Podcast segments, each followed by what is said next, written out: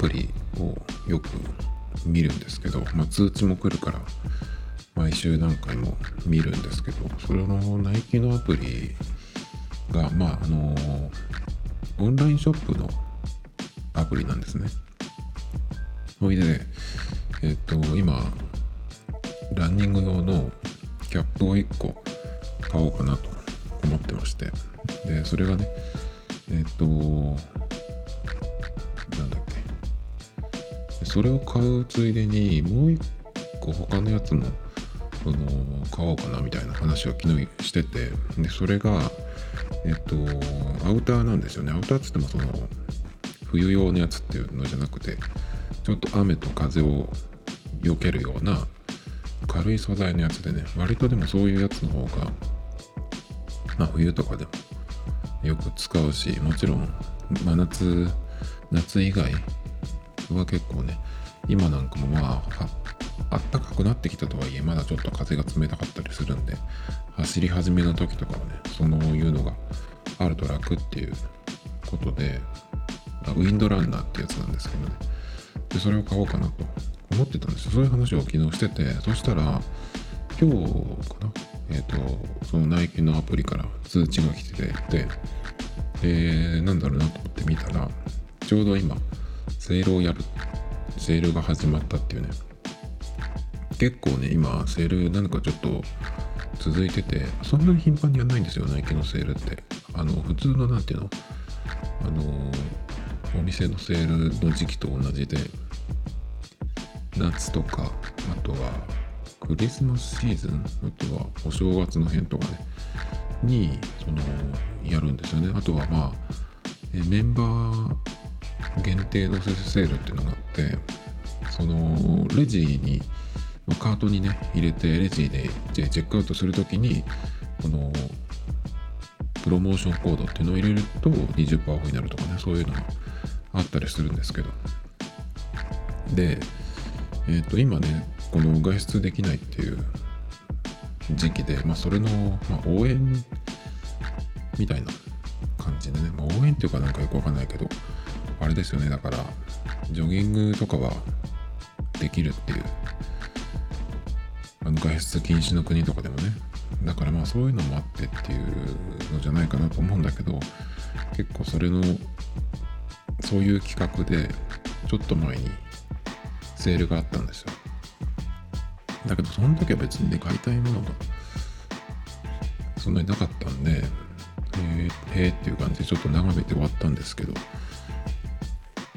ちょうど今週ぐらいにそのキャップと帽子とそのアウターね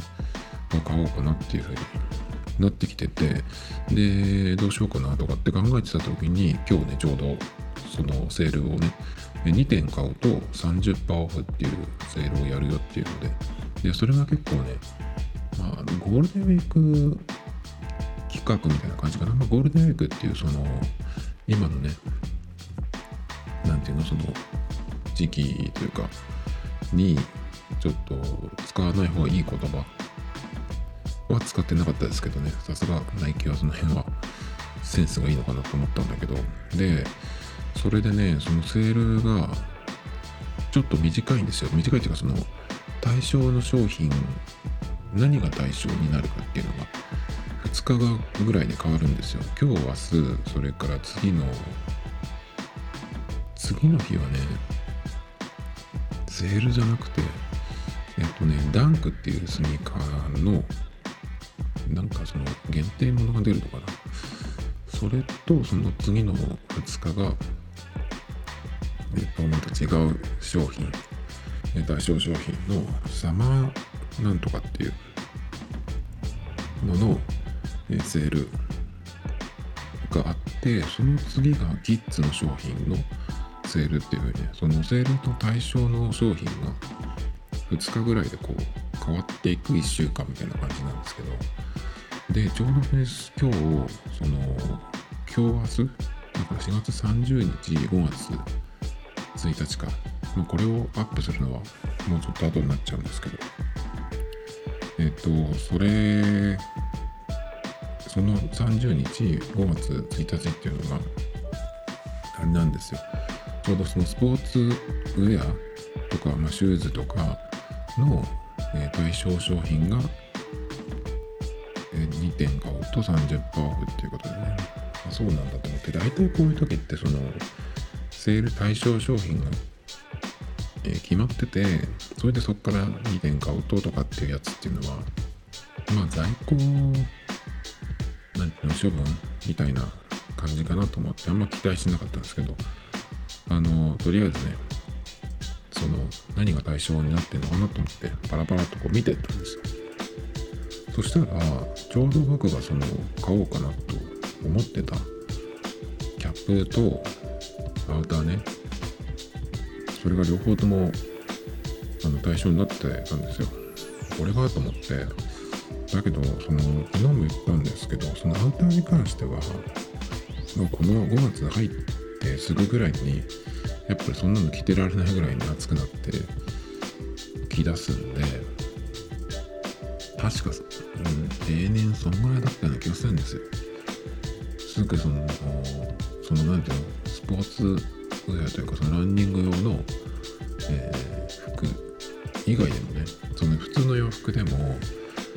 だから春物ってアウターとか買ってもすぐ着れなくなるよなっていうのがいつも毎年思うことで3月の頭ぐらいとかにこう新しいものが出てきて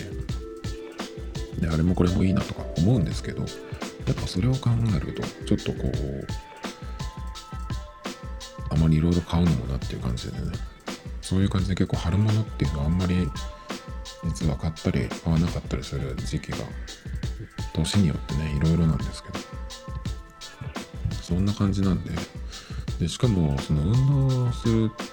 っていうことはすぐ体温も上がるし汗もかくじゃないですか。だからねまあ別にうんまあよくその秋とかにもね使うから通年で使うからまあ買ってもいいかなとか思ってたんですよね。でそれを見たのが今日のお昼頃だったんですよ。でまあ30%オフでその欲しいやつちょうど2個あるから2点。買ってどんぐらいになるのかなと思って。計算したらこんぐらいだったらじゃあいいなとか思ってえっ、ー、と買おうかなとかねちょっとその最初に見た時じゃなくてちょっと時間を空けてね。じゃあ買うかっていう感じでねそのもう一回見たんですよ。そうしたら一番そのこれを買おうと思ってたそのキャップが売り切れになってしまってて。それでねジャケットのはあったんですけどもともとはその帽子を買いたかったんであのそのそれをねそのジャジャケットの方も一緒に買おうかなっていうふうに考えてたんですけど。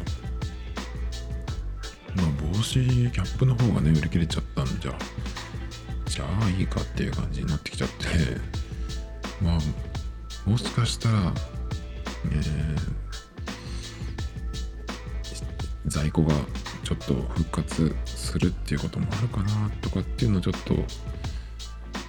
なくはないと思うんでまあ可能性は低いですけどね。まあもしだからもう一回見てあったら買おうかなと思うんですけど。でもなのでえっといくらか使う予定が浮いてしまいましたっていう話ですね。いやそれね白と黒とあって黒い方を買おうと思ったんですよ帽子ね。で割と僕はウェアとシューズは全部ナイキで揃える全部同じブランドで揃えたいんですけどまあシューズがナイキなので、まあ、他のウェアもナイキで揃えるんですけどだけどね帽子に関してはやっぱその顔にくっついてるもんだからあんまりそこまでないかナイキっていうのもなちょっとっていう感じでちょっとしちゃうんですよ。他は全身ナイキでもいいんだけどだから帽子だけはちょっと違うものに今してるんですよね。まあナイキだけどジョーダンの、うん、ものにしたりとか。だからスウッシュとかあとナイめ切ってもろにロゴが入ってるものとかはちょっと嫌だなと思って。えっ、とナイキでもねだからその別ブランドとか別レーベルみたいな音楽でいう。だからさっき言ったジョーダンとかあとアウトドア系の ACG っていうのがあるんだけどあれとかはいいかなと思ってるんですけど。それで今買おうと思ってたやつっていうのがそのスウッシュでプロペラみたいになってるやつなんですよね。それだったらちょっといいかなと。思っててそれの黒と白があるんですけど黒を買おうと思ったんですね。だけどまあ夏頃になったらその白いキャップを買おうかなと思ってたんで、まあ、白を買ってもいいんだけどただちょっとね黒が今もう一個欲しいなっていうふうに思ってたんでね。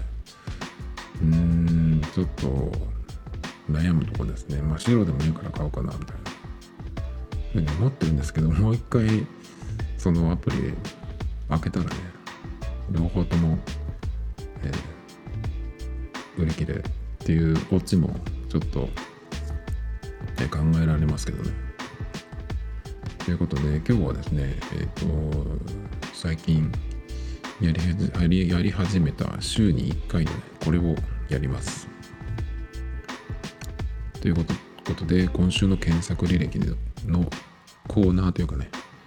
えーまた今回もやろうと思うんですけどえっとこれがまあ週に1回っていう感じにしてるんですね。まあ1週間待たなくてもその検索してなんかそのここで喋れそうなやつ、えー出てくるまあたまると思うんですけどまあ週に1回ぐらいの方がちょうどいいかなと思ってでそうするとまあ今は毎日のようにやってるのででこれをやる回が1回じゃないですか。そうするとあと残りの6回分6日間分を何かその無理やりねえーねネタを作っていくっていう感じなんですけど別にやめりゃいいじゃんっていう感じもあるんだけどまあねちょっとまあ頑張っていきましょうっていう感じでその、えー間のね6日分をどうやって埋めていくかっていうところで、まあ、他にもそのコーナー的にね考えてるのか、まあ、YouTube でなんか見たやつを紹介するっていう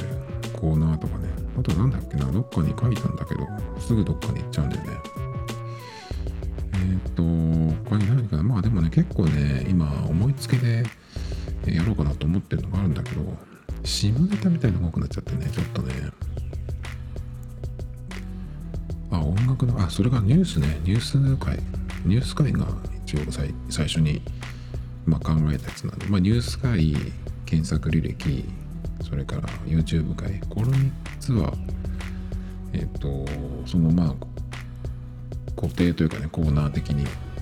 考えてるんですけども YouTube に関してはちょっと週1じゃちょっときついかな。そこまで見ないかもしれない。で、えー今日まず1個目はですね1個目のその検索履歴は網戸張り替えで検索しました。まあちょっとね今日ちょうどやったんですけどまあ網戸のえっ、と端っこが切れていてですね。でそれだと網戸の意味がなくなっちゃうじゃないですか。もうそろそろぼちぼちね蚊とかも入ってくる出てくる時期になると思うんでまあ早くやんないとなっていう感じでまあ今日見つけて、まあ、今日すぐやっちゃおうと思って。で最初その網戸の張り替えってたまにそのなんでなんていうのあのちり紙交換の車みたいなやつが最近でもあまり聞かなくなったな。でそういうのでねあの網戸の張り替えもいたしますなんて言ってるのがあったからまあそういうのをこうやってもらうもんなのかなとかちょっと思ったんだけどまあでも網戸の張り替えできなくはないよなと思って。でそれでね検索したんですよ。そしたらカインズっていうねホームセンターのページにまさにそのドンピシャでありましてでしかもね動画があありまして YouTube にあるやつがその埋め込みされててね。でその短い動画なんですけどこうやって外してこうやってやるみたいな。っていうのとあとはえっ、とそのね一連の手順みたいなのが結構見やすくて。で、え必要なものはこれがあるといいっていうのと、まあ、カインズお店なのでそのまんまねこう、えいろいろ選んで買いますよっていう風にその誘導がうまくされてるんですけど。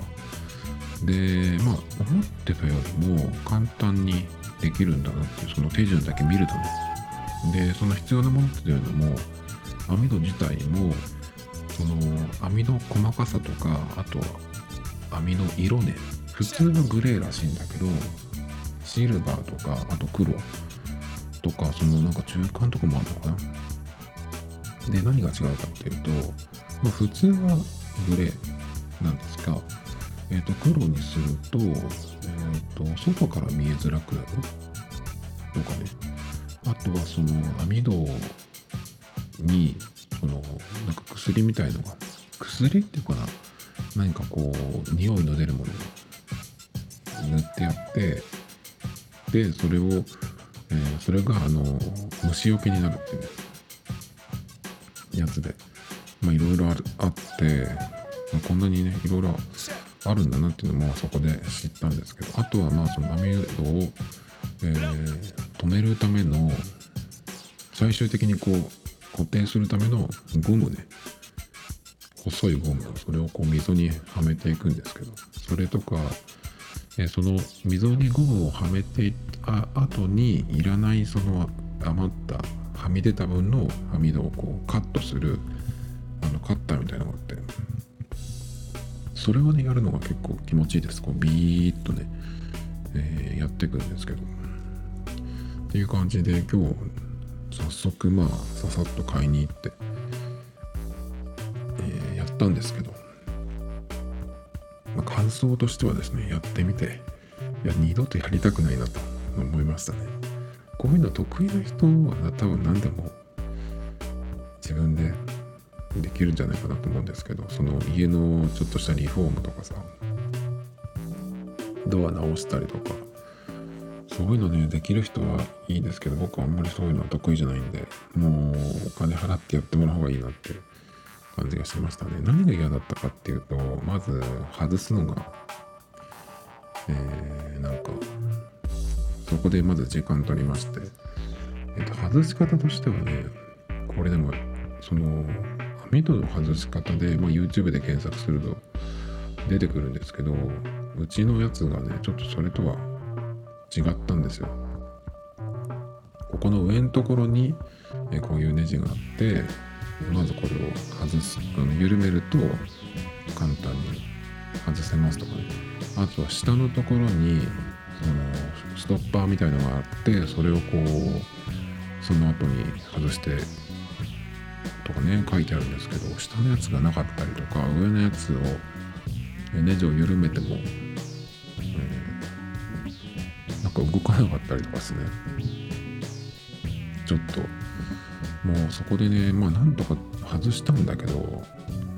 外すのが大変だったっていうことはその後終わった後に、えー、元に戻すのもね結構大変だったんですよ。っていう感じでもそこがそこも大変だったんですけどその一番その重要な網戸の張り替えのとこねまずその網をこうバッとゴムを外して網を外してまあ一回掃除して、まあ、そこまではいいんだけどそこからこう網をね張っていくのがね結構大変っていうかうまくできなくて。で、まあ、必要な分その網との網をまずこうカットしてで大体この辺にそのえ止めるっていう感じでね、まあ、クリップみたいので周りを止めていくんですけどでそれからその溝にゴムを入れていって固定していくんですけど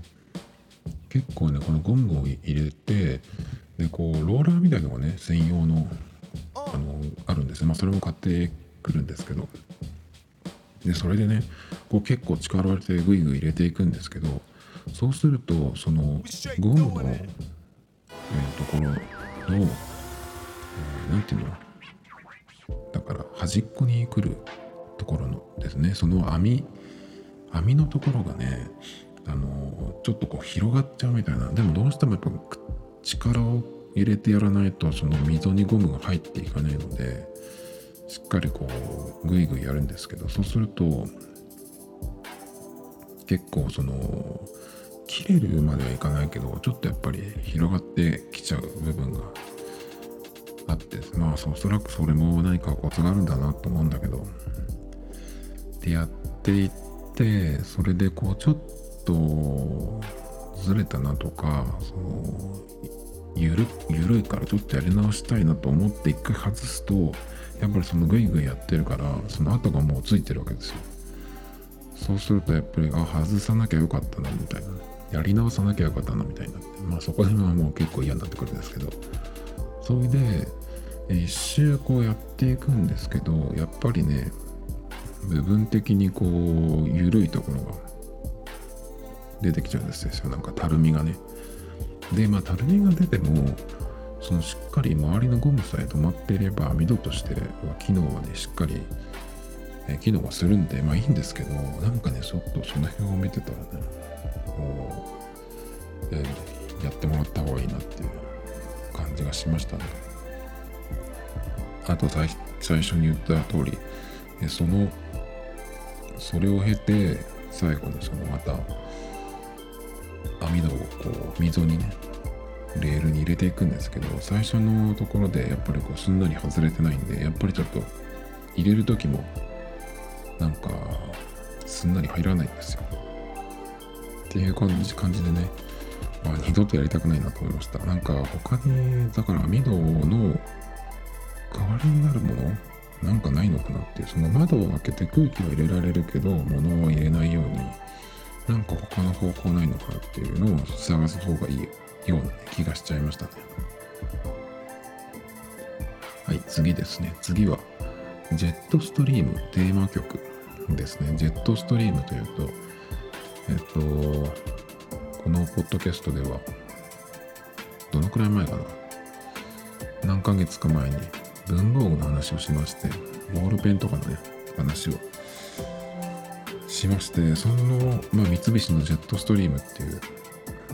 ね、ボールペンがね、えー、そのランキングの1位で、しかも9連覇達成みたいなね、すごい、すごいっていうか、まあ、えー、そういうペンがあるんですけど、それではなくてですね、えー、そのボールペンのジェットストリームより先にもっと古くからやってる、えっ、ー、と、ラジオの、ラジオ番組のジェットストリームですね。東京 FM で夜の12時になると始まるんですけど、で、まあ僕は、随分聞いてないですね。まあずっと聞いてたってこともないですけど、初めてそれを知った時になんかいい雰囲気だなっていう、その時間に、その深夜0時にやってるっていうのも、あの、いい感じだなと思って、ちょっと初めて、あの、聞いた時にね、にはね、ちょっと気に入って、どれぐらいかな？1ヶ月ぐらいじゃないですかね。1、2ヶ月聞いたか、聞いたかどうかぐらいですけど。まあ、その後もたまに、まあ、タイミングでね、ラジオつけたらやってたりとかっていうこともありましたけど、まあ、名前は知ってるけどそんなに聞いた覚えはないっていう感じですかね。で、なんだけど、そのジェットストリームが始まった時の、なんていう風に言ったらいいかわかんないけど、テーマ曲みたいなのがあるんです毎回必ず流れるやつがね。で、それをちょっと聞きたいなと、急に思って、で、その時に、まあ、Google で検索したんですよ。多分でもそういうの曲聴きたいなと思ったら普通 YouTube に行って検索すると思うんですけど、まあでも Google で検索しても YouTube のものがいっぱい出てくるんでね、ジェットストリームテーマ曲で検索したんですよ。そしたら、今ね、そのジェットストリームの、その、ナレーターというかね、機長役を福山雅治さんがやってるそうなんですよ。へえと思って。確かね、えっと、俺の、え、何代前からかわかんないけど、結構役者さんがやるようになったんですよね。多分、僕その頃のあんまりわかんないけど、ジョー達也さんっていう人の名前が必ずね、ジェットストリームで、えー、なことを調べると出てくるんですけど、その人は役者さんなのかな？声優さんとか、えっ、と、ラジオ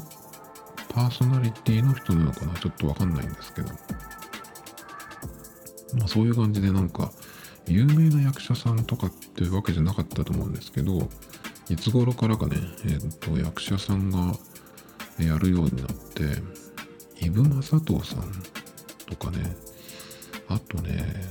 他には誰だったかなちょっとあの、名前が出てこないんだけど、なんかあの、いやらしい感じの俳優さんですよ。大沢たかおさんですかね。がやってるのは知ってたんですけど、まあ最近なのかなその福山さんがやるようになったっていう感じで、へえと思ってね、今日ラジコでちょっと聞いて、まあそのテーマ曲も久々に聞いたんですけど、やっぱでも、あれですよね、その、パーソナリティというか、ナレーターが変わると、ちょっとこう雰囲気も変えていくのかなっていう感じで、まあ、そんなにね、何回も聞いたことがなかったんで、ちょっと記憶が曖昧、あやふやですけど、まあ、こんな感じだっけかなっていう感じでね。多分おそらくまあ時代も変わっていってるから変えてるいってると思うんですけど。えっ、ー、とねまあ福山さんがいい声でやってましたね。でねちょっとねあのー、それを聞き進めていく前にちょっと嫌だなと思っちゃったことがあってまあ福山さんがその、まあ、言わされているセリフですね。まあ今だから言ってるっていうやつだと思うんだけどこういうセリフが入ってきまして大切な人のために今できることって言ってちょっと置いてステイホームって言ってたんですよ。これがすごい嫌でなんか今、まあ、小池都知事も、ね、言ってますけどあのいろんなねテレビ局とかがなんかこう唱えてるんですよこれをいろんなとこで目にすると思うんですけどねなんかこういうのが日本人がこういうの同じワードをこう意味もなくね言い出すお唱えするっていうのがすごいなんか気持ち悪いなと思って嫌なんですよ。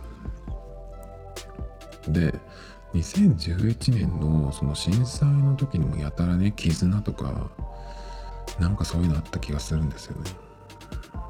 頑張ろうとかさなんかそういうなんかこう最初はやっぱりそういうなんていうの非常時とかになんか少しでもこうっていうねところからなんか出てくるっていうのは分からないではないんだけどその二次二次的三次的にさただそれだけをこう取ってあのなんていうのこうお経のように唱えてるようなさこうワードがあワードがいいちょうどいいこうなんか使えそうなワードじゃんっていう感じでテレビとかがネットとかもそうだけどいろんな人がこう使い回す感じ。そうすると一気になんかこう気持ち悪くなってくるんですけど。それをね結構そのさらっとじゃなくてねこういう感じで言ってくださいっていう感じで言われてんじゃないのかな福山さんとかも。でね結構それがね嫌でねまあそこでえー、再生ストップしちゃったんですけど、まあでも多分いつもの、あれじゃないですか、ジェットストリームじゃないですかね。でもあれですね、ジェットストリームに関しては、あの、やっぱりあの時間に聞くもんですよね。他のラジオとかだと、オールナイトニッポンとかさ、あの、そういう、まあ、深夜でもそうだけど、は、他の時間に聞いてもっていう風に思うんだけど、やっぱジェットストリームに関しては、えっ、ー、と、部屋も暗くして、外も暗くてっていう感じで、そのあの時間帯に聞くのがやっぱりいいよなっていう気がしましたね。あとそれで言うと、えー、いつ終わっちゃったっけかな、あの番組。あのー同じく東京 FM でやってたサントリーサタデーウェイティングバーバンティっていう番組があってですねこれがですね、えっと、架空のバー、あ架空のイタリアンレストランの、えウェイティングバーっていう、その、おなんていうの？えー、待ち合わせに使うのかな？あとはその、予約入れてる時間の前、それまでにちょっと待ってるスペース、そこのバーが、あって、そこでこういろんな人たちが集まってきていろんな話をしてるっていうのを常連のお客さんの教授がね、聞き耳を立てるっていう体でそのその人たちのこういろんな会話が聞こえてくるっていうね、えー、番組ですごいなんか好きだったんですけどまあさすがにまあずっとやってられないので、まあ、いつか終わる時が来るんですけどいつ終わったっけかなあれ。もう10年ぐらい経っちゃったのかな、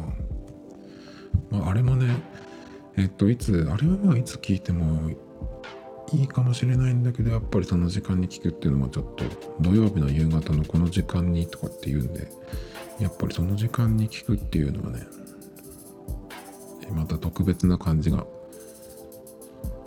すると思うんですけどでも結構僕録音しといてあのとかして聞いたような気がしますけど。はい次いきますね。次はジーザス・クライスト意味で検索しました。えっ、ー、とこれは Apple Music でね毎日まあいろんな曲っていうかプレイリストをその時の気分とかでね、えー、いろいろ聞いてるんですけどちょっと前にメタルのえプレイリストを珍しく聞いてたんですよ。そしたらなんて誰の曲かは全然見なかったんだけどジーザス・クライストっていうワードをずっとこう連呼してる曲があったんですよ。でそのジーザス・クライストっていう曲曲じゃないや言葉自体はまあそういうところでもよく出てくるんですよねマリリン・マンソンのアルバムのタイトルだっけかなジーザスあれ？忘れちゃった。なんかそんなやつがあったような気がするんだけど。違う。あれはアンチクライストスーパースターだけかな。まあいいや。で、それでちゃんと調べたことがあったような気がしたのが忘れちゃって、で、なんだろうと思って調べたんですけど、で、ジーザス・クライストっていうのは、そのままだとイエス・キリストの意味だそうです。だけど、連呼してるっていうことは、何かしらしかもそのメタルの曲でね、だから何かそのスラング的な意味があるんじゃないかなと思うんですけど、まあ、そう思って調べたらですね、イエス・キリスト以外に、えー、コンチェクショーとかね、あ、驚いたっていうような意味もあるっていうのがなんかこう、パッと出てきたんですけど。えー、だけど、ああ、あ驚いたってことはないよね。メタルの曲でさ。連呼していて、まあだからチェキシャンみたいな意味なんじゃないかなっていう感じですけどね。えー、まあそんだけですね。次、えー、iPhone 機種変更 Apple Pay。まあこれはちょっと確認しとくかっていう感じで、まあそろそろね、iPhone の機種変更をするかどうか。まあ今するとしたら、えっと3台11シリーズを見たところで11が一番自分的にはベストかなって11プロの方が性能はいいんだけどえっ、ー、と11プロだ11だとまず、えー、画面が今より小さくなっちゃうんでそれはちょっともうその段階で嫌だなと思ってもう有機 EL でいいんだけどちょっと画面のサイズが小さくなるのは嫌なので、もうその時点で11プロはなし。で、そうなると11プロマックスか11になるんだけど、えっ、ー、と、11プロマックスだと、まあ、画面が今よりさらに8プラス今使ってるんですけど、さらに大きくなるから、まあそこはいいんだけど、やっぱりちょっと重くなるんだよね。で、まあ、11だと、今の画面サイズより、ちょっと大きくなるけど本体は小さくなるっていうのもあってあと全体的な空張りとかねデザインとかも見るとやっぱり11が一番うんまあ妥当かなみたいな感じがするんですけど。だけど次に出るやつがもしノッチが小さくなったらっていうなんかそういう噂も出てきてるんでそれをそれがあるんだったら絶対そっちだよなっていうふうにちょっと思っちゃうんで。まあねちょっとこう躊躇してるところなんですけどほいでだけどその機種変更した時今 Apple Pay をね使ってるんでそのQUICPay、Suica、あと何かないくつか使ってるんですけど、まあそれどうすんだっけと思ってちょっと、まあその時にまた忘れてるから、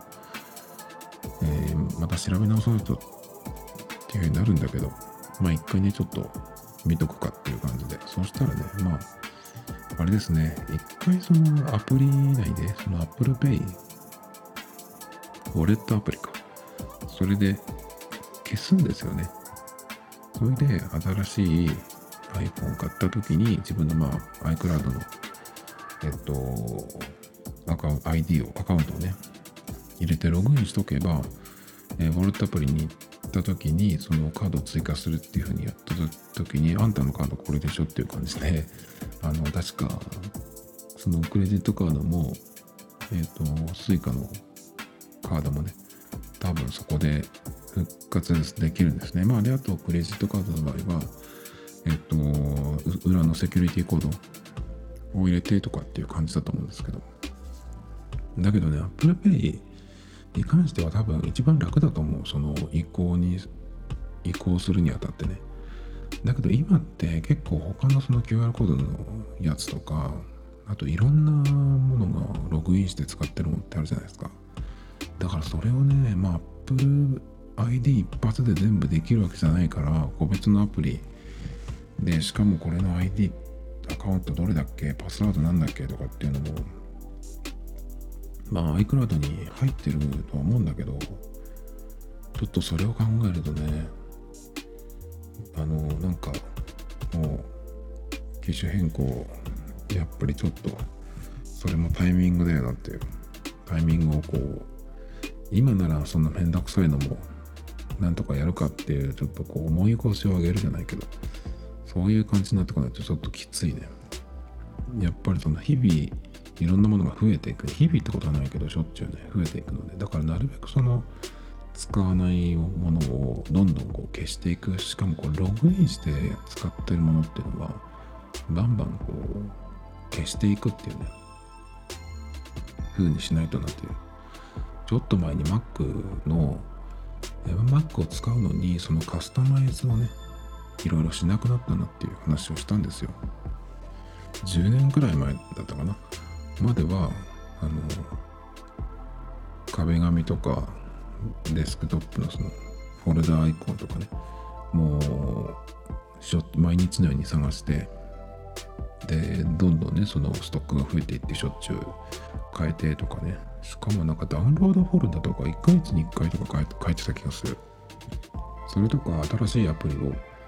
えー、毎日のようにね試したりとかしてた時もあったんですけどやっぱりその iPhone との連携とかあと乗り換えっていうことを考えるとなるべくその Apple の純正のものだけっ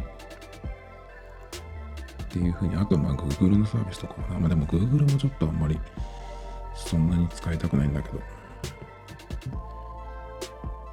なので、まあ iPhone なんか特にもっとだよね。Mac どころじゃないよね。iPhone の方がその、だって、何のアプリを使ってたっけっていうところからやんなきゃいけないじゃないですか。で、そのために iCloud でバックアップって言っても、バックアップするのにものすごい時間かかるじゃないですか。だからね、別には消えてもいいやっていうぐらいの感じで使うようにしてんですよね、なるべく。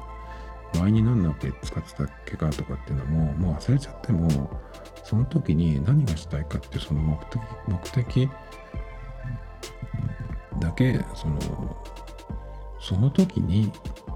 何がどういうアプリがあるかってまあそのその都度ね新しく探せばいいんじゃないっていうその古いものをずっとこう何て言うのかな。ずっと持ってなくてもずっとこう継続してね使わなくてもっていう感じになってきてるんですよね。ちょっとこれをだから何をどこまでやんなきゃいけないのかっていうのを考えるのもちょっとめんどくさいですよね。えっ、と次ちょっとここから iPhone 系の話が続きますけど、えー、iPhone 画面収録画質で検索しました。えっ、とね iPhone の、まあ、画面の録画っていうのがですね、えー、まあ OS の機能でもあるんですけどれがねこれをやるとなんか画質があんまり良くないような気がしたんですよ。それでその機能を使わないであのゲームの画面とか撮りたかったんですけど。で iPhone のその画面収録を使わないで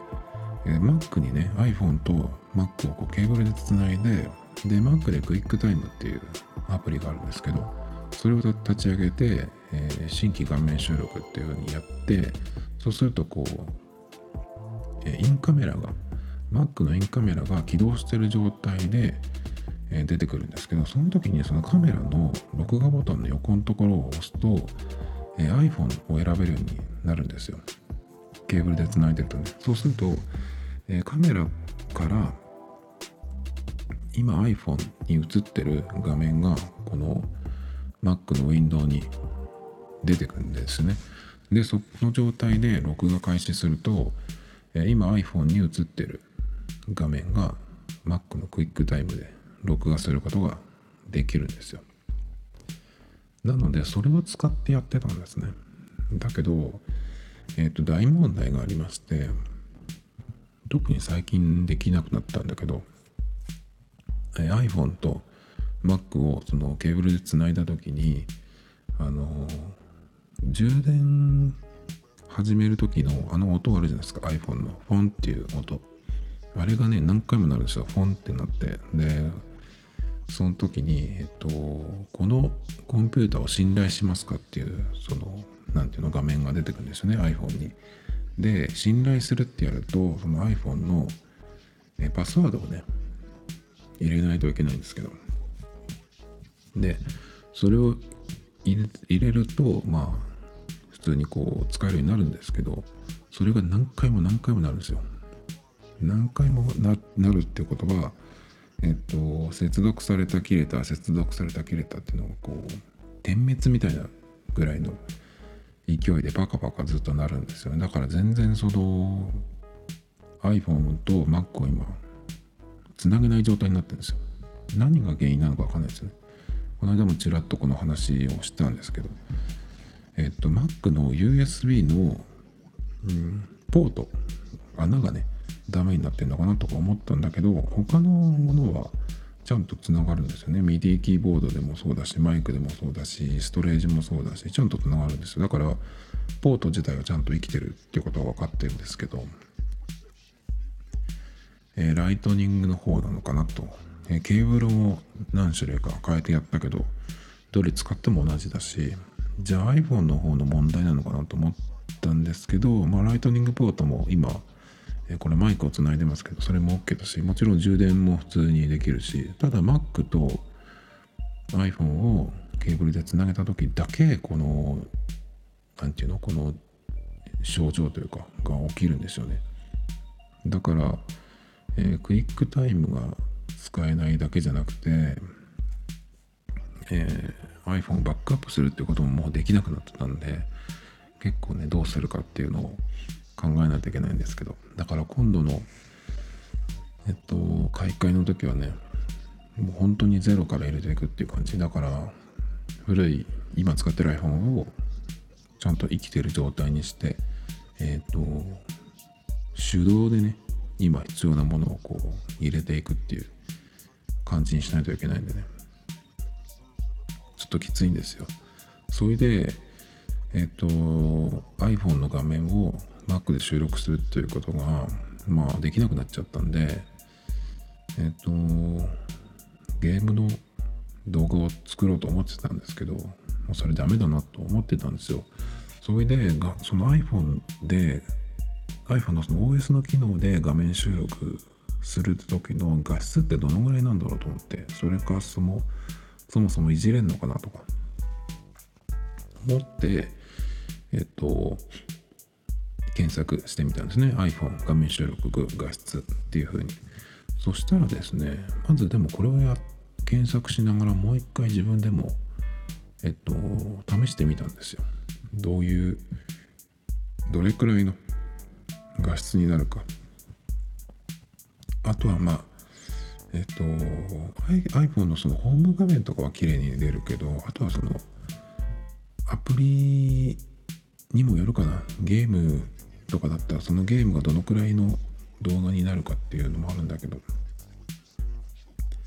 試しにですねえっ、と OS のそのあ OS じゃない iPhone のホーム画面だけ、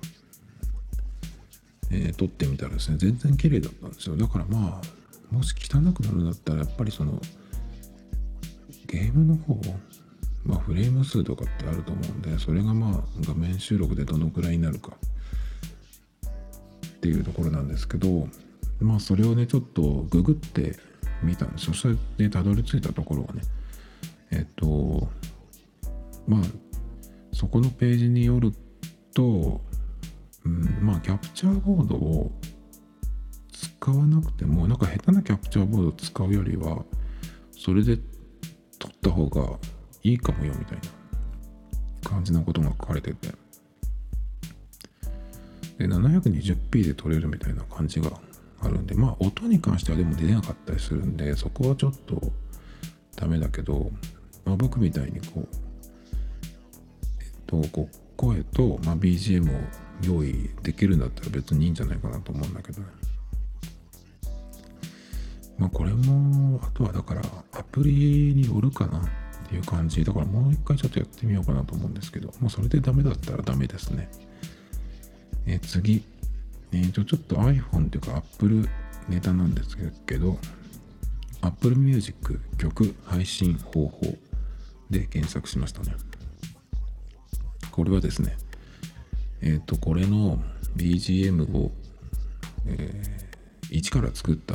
時ね完全にオリジナルの曲を作った時まあこれは別に売りたいわけじゃないんだけどそれをまあこういう曲ですっていうのを例えばそのこの間これの BGM 特集っていうのを一回やったんですけどそういう時に、えー、と今はサウンドクラウドにアップしてるんですね。なので聞いてもらうこともできるんですけどえっ、ー、とそれがまああの容量に制限があるんでそれがいっちゃった場合はまた新しくアカウントを作ってねその新しい別のところにこうアップしていくっていうのをこう繰り返してまして最近はまあ新しく作った曲も何曲かあるんだけどアップしてないんですよ。まあ別にいっかっていう感じでね、まあ、まとめてそのうちやればいいやっていう感じなんでやってないんですけどそこにアップするんだったら iTunes でも Apple Music でもいいけどその配信っていう感じでねできないかなと思って。そしたらえっとまあ売り上げにならなくても全然いいんだけどそこに1個にまとめてもらってしかもこう視聴してもらえる。Apple Music でもし配信できれば Apple Music 使ってる人には全部聞いてもらえるしまあ iTunes の方だとしても1分半ぐらいかなえっと、視聴してもらえるんでだ、大体どういう曲かとかっていうのも聞いてもらえると思うんですけど、だからね、そっちにもし簡単にできるんだったら、だってよく言うじゃないですか、その、誰でも今は曲を作れば、はい、すぐ配信ができるとかね。だけど、まあ、だからどうやってやればいいのかなっていうので、ちょっとこう、まあ、調べてみたんですよ。そしたらですね、えー、まあ、まず Apple の公式のページを見たんですけど音楽を配信するにはよくある質問っていうページがありましてで、えー、これがですねまず一番上に書いてあるのが Apple と直接提携することはできますか？アグリゲーターを利用した方がいいですか？ここにまずアグリゲーターというのはよくわかんないんですけど、えー、アグリゲーターは iTunes でのコンテンツ配信に関するエキスパートです。手数料を支払えば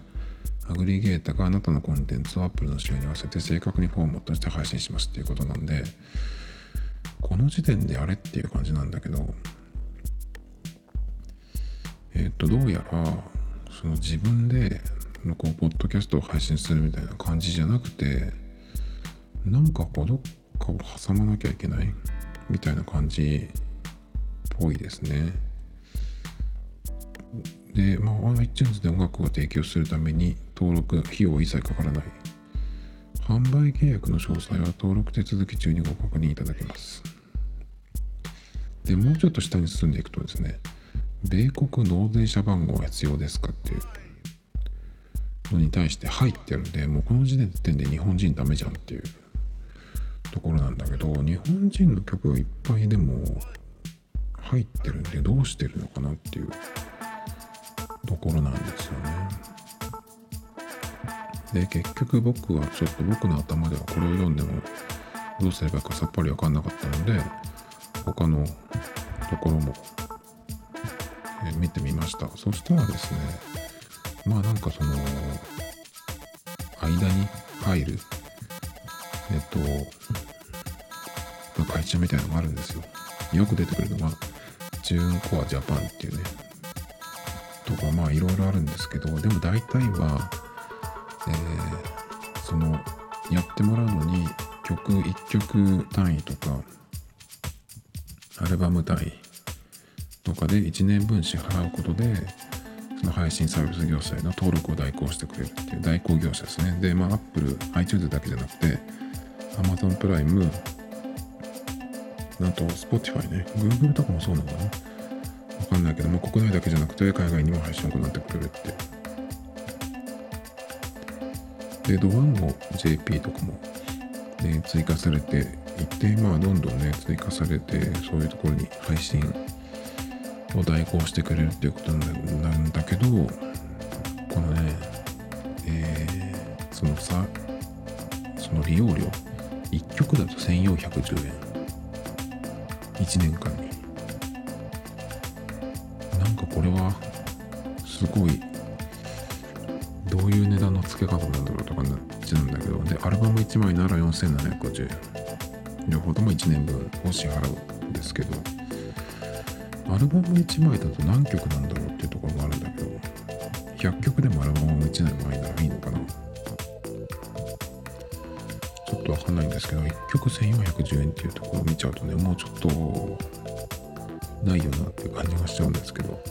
まあ、他にもね、あの、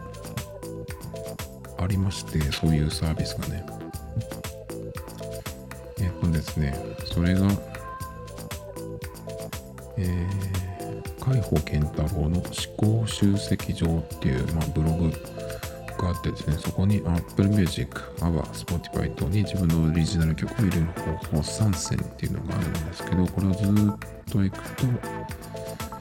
方法その3っていうとこに、これなんて読んだろう、フレクル、フリークルかな？っ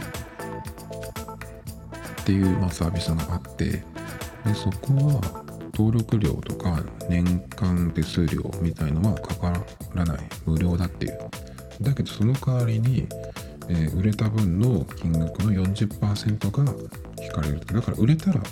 その時に引かれるよっていう。で、残りの60%が、まあ、アーティストというかその作った人に返ってくるってことなんでまあその、えー、数がそんなにたくさん販売する自信がない人向けそういう人がまあいいんじゃないかっていう書き方を。してるんですけど。でこのブログを書いてる人がその会社の中の人っていうことでね、えー、らしいんですけどまあこういうものもあるよっていうことで。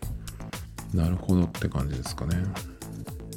まあだけどこの両方を見てもあんまりまあいいかっていう感じですね。まあこういうのをどんどんやばいんじゃないかなと思うんだけど。これまあ Apple Music に言ってくれれば一番いいんだけどね。iTunes でもいいけど iTunes だとやっぱフルに聞くには買わないといけないじゃないですか。そんなの買わなくていいんですよ正直ね。だから Apple Music もしやってる人がいたらあのこういうねあの変な曲をやってますよってことだとこ,、まあ、ここで一応聞いてもらえるっていう。っていう感じですかね。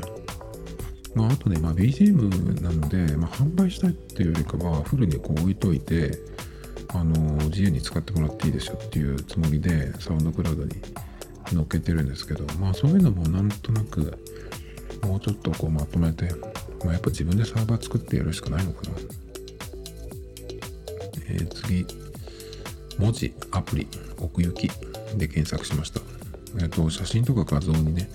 文字を入れるアプリっていろいろあるんですけど、えっ、ー、と、そのパースっていうんですかね、パースをこうつけて、角度をつけて、立体的にするっていうのがなんかあったよなと思って、でそれなんだっけっていうことで、えー、まあ探してみたっていう感じですね。まあそしたら、まあ、パーステキストっていうアプリが出てきまして、まあこれ僕前に一度試したことがあるんですけど、これはアプリ内課金で、えっと、パースをつけるっていうのは、その無料バージョンでできるんだけど、アプリ内課金で、確かそのシャドウをつけたりとか、できるんじゃないかな。どっちだっけかな。で、同じようなやつで、フォントっていうあのアプリがあって、それも、そっちはね、いつもよく使うんですけど、フォントっていうのは PHONTO って書いてフォント。フォントって読むと思うんだけど。で、そっちのやつもね、でアプリ内課金しないと、その 3D な感じにできないんですよね。まあ、どっちにしても、だから、もしやるんだったら、どっちか選んでその課金してっていう感じなんだけど。まあでもしょっちゅうやらないんだよねこういうのって結構あのカメラアプリ系のフィルターとかもバンバン買ったりするんだけど結局使わないとかっていうことがあるんで。まあちょっと覚えとくかっていう感じですかね。で同じくね iPhone のアプリ系の話なんですけど iPhone モザイク六角形で検索しましたね。っていうのは、なんかの、えー、誰かの画像、写真を見たら、その、隠したいところに、その単純なモザイクじゃなくて六角形になってたんですよ。そのモザイクの形がね。それがなんかいいなと思って、で、何が使えるやつかなと思って調べたんですけど、なんかそれの六角形ができるやつは、ね、1個見つけたんですけどなんていうかそのレビューを見る限りではあんまり関わりたくないなっていう感じの、えー、レビューがいっぱい出てたのでちょっとやめまして、で六角形のやつは結局まだ見つけられてないんですけど他にね、まあ、そういう時に何を使うかっていうのと、まあ、こんなのも一応あったっていう感じですね。まずこれ系の、えー、隠し隠したい時なぞって隠し隠すとかっていう時に僕はまず、えー、使うのはカメラ360ですね。360結構まあ自撮り系のその森系のアプリじゃないかなと思うんだけど僕はそのインカメラを使うことは全くないのでえっとこれをそのなぞって消すためのアプリっていう感じで使ってるんですけどカメラ360は筆っぽいやつがあるんですよ。普通のこうモザイクっていうよりかはね。結構それが良くて油絵みたいなタッチのやつもあるしあの筆のねこの毛の跡が出るやつとかまあいろいろあります、まあ、まずはこれですね。それでねモザイクっていうまあそのもののモザイクぼかしモザイク加工アプリっていうのがあるんですけどこれも結構いいですねえっ、ー、と、これはですね、えなぞったところがすりガラス風になるやつがあるんで、結構これが好きで、たまに使いますね。全体的にまあ、すりガラスにしてもいいし、その隠したいとこだけにしてもいいし、なので、ちょっとこうモザイクだとやっぱモザイク感が出るじゃないですか。で、モザイクってやるとやっぱエロビデオみたいな感じになっちゃうんで、あのやっぱりそういう雰囲気がちょっと出ちゃうんですけどだからまあモザイクじゃないけどモザイク的なものをかけたい時にちょっとその違う雰囲気のやつっていうことでそのさっきの360とかあとこれのすりガラス風とかねを使いますねでモザイクというかその隠す隠すためのやつとちょっと違うんだけど PicsArt っていう結構有名なアプリがあるんですけどこれもそういう用途でたまに使うんですがこれのね分散っていうのが結構好きで分散っていうのは、えっと、この範囲ってこう自分でまず塗るんですよ。それをかけたい範囲ね。これで分散っていうのをそのエフェクトをかけるとそこがこうなんかうんとガラスが割れて散らばるようなねそういう雰囲気。ちょっとまあガラス感ガラス感じゃないけどまあそのこうまあ本当に分散っていう感じ。細かくなるっていうなんかこれは結構おしゃれなんで例えばそのお店とかなんかであのここのお店にこれがあったっていうのでちょっとメモ的に撮ったりするんですけど。その時にそのそのまんまだとなんか生々しいっていうかね。なんでちょっと何のどこの店だったか何のことかっていうのをこう文字とか入れたりする時にそういういらないところをねこういうこの分散とかを使ったりするんですけど。あとねこの Picsart で面白いのがあの絵画調に加工することができるんですけどその加工をかけた後にここは外したいっていうところにこう消しゴムで消すことができるんですよ。だから例えば人の、まあポートレートでもポートレートがあるとするじゃないですか。でそれをこのフィルターで、えー、そのイラストっぽい感じにするんですけどその時に顔が結構そのイラスト加工するとそのフィルターの種類によってはあの綺麗なね美人の人の顔でもその線が太くなっちゃって変になっちゃう時とかあるんですよね。なのでそのイラスト系の雰囲気は残したいんだけど顔は元の顔にしたいなとか思った時に顔のところだけその消しゴムで消していくんですよ。そうすると髪の毛とか洋服とか周りはイラストなんだけど顔だけねちゃんとこう出てるってそれがこう違和感なくいい感じに馴染んでるのができたりするんで結構これはおすすめです。 Picsart っていろいろあるんですけどまずねこれ。えっ、ー、と月額課金バージョンみたいなのがあるんですよ。でそれの誘導を結構そのアプリ立ち上げると必ずしてくるんですけどそれやんないでください。あの無料トライアルスタートっていうのがあるんですけど無料トライアルの後にその期間が終わるといくらというふうにあの課金されるのでそれやらなくても全然使えるのでそれが出たらまず、えー、Face ID とか Touch ID には全く触れずに画面の左上かな今×ボタンかなんかがあるんでそれで消して進めてもらえると安全に気にせず楽しめますので。 Picsart ねこれは結構いろいろできるので面白いです。っていう感じでまあ iPhone、Apple 系はここまで。ですね。次、えー、なず I am バカジャケで検索しました。なずかな？えー、っとちょっと調べた方がいいかな。えー、っとねなずっていうのはまあこれは何かっていうとあのー、あれです。なんだっけ？とねヒップホップのアーティストなんですけどなずかなざどっちかですちょっと今見てるページに書いてないんですけどえっ、ー、と、それのね、アイアムっていうアルバムがあるんですけど、これがですね、えっ、ー、と、顔写真なんだけど、金ピカでですね、それで、なんだろう、これ、ツタンカーメンみたいになってるんですよ。そういう合成なんですけど、ものすごくバカっぽくてですね、とてもいいんですよ。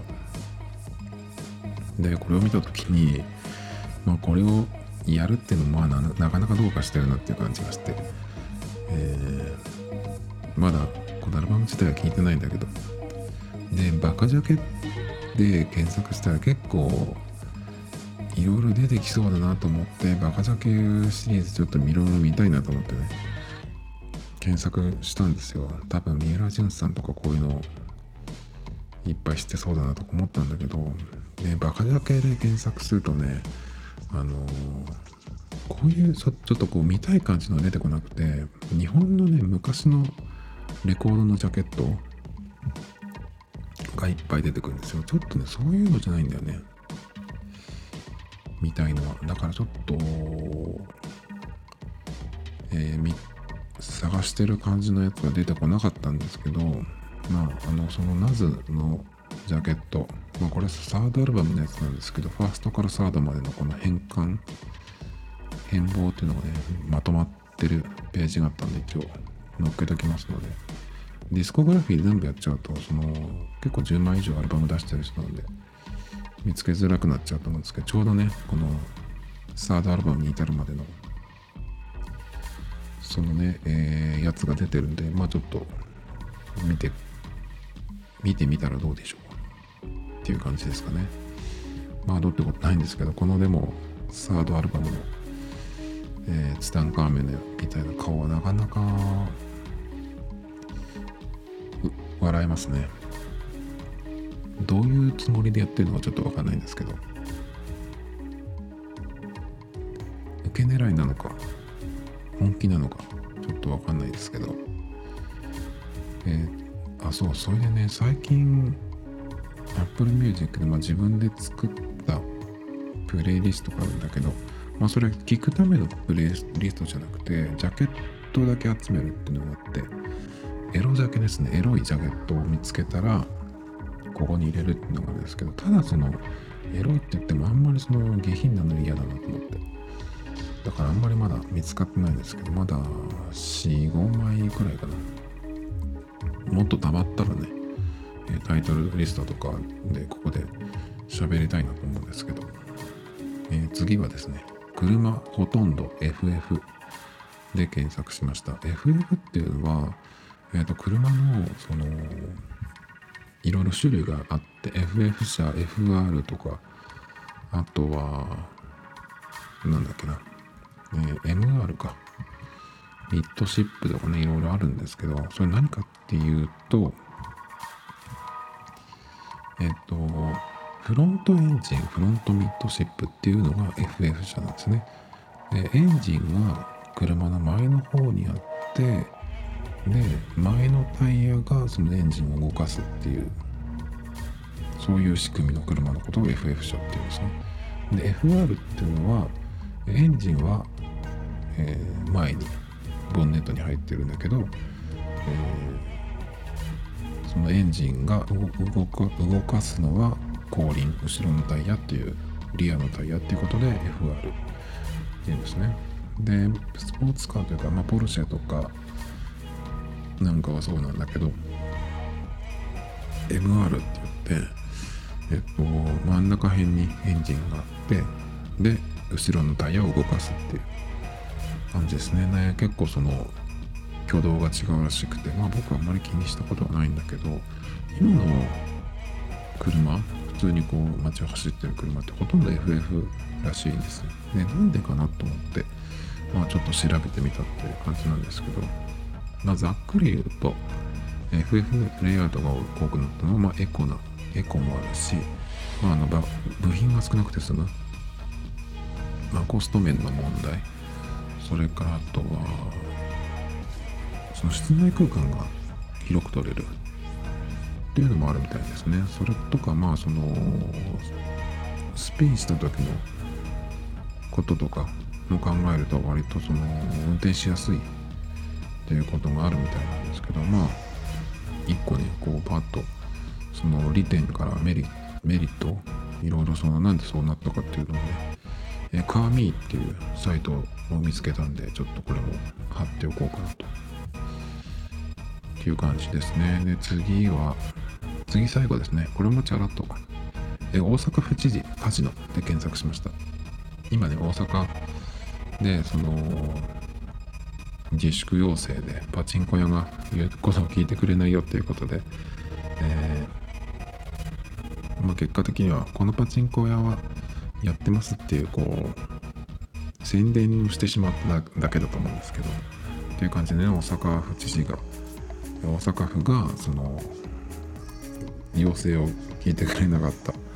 えー、パチンコ屋の名前をねこう公表したんですけど。でなんか大阪府の知事ってなんかカジノ結構、えー、前向きじゃないっけと思ってそんなようなことないっけかなと思って大阪府知事カジノで検索したんですそしたら、えー、大阪府知事魅力的な提案 IR 公募3社が名乗りってね、えカジノ誘致みたいな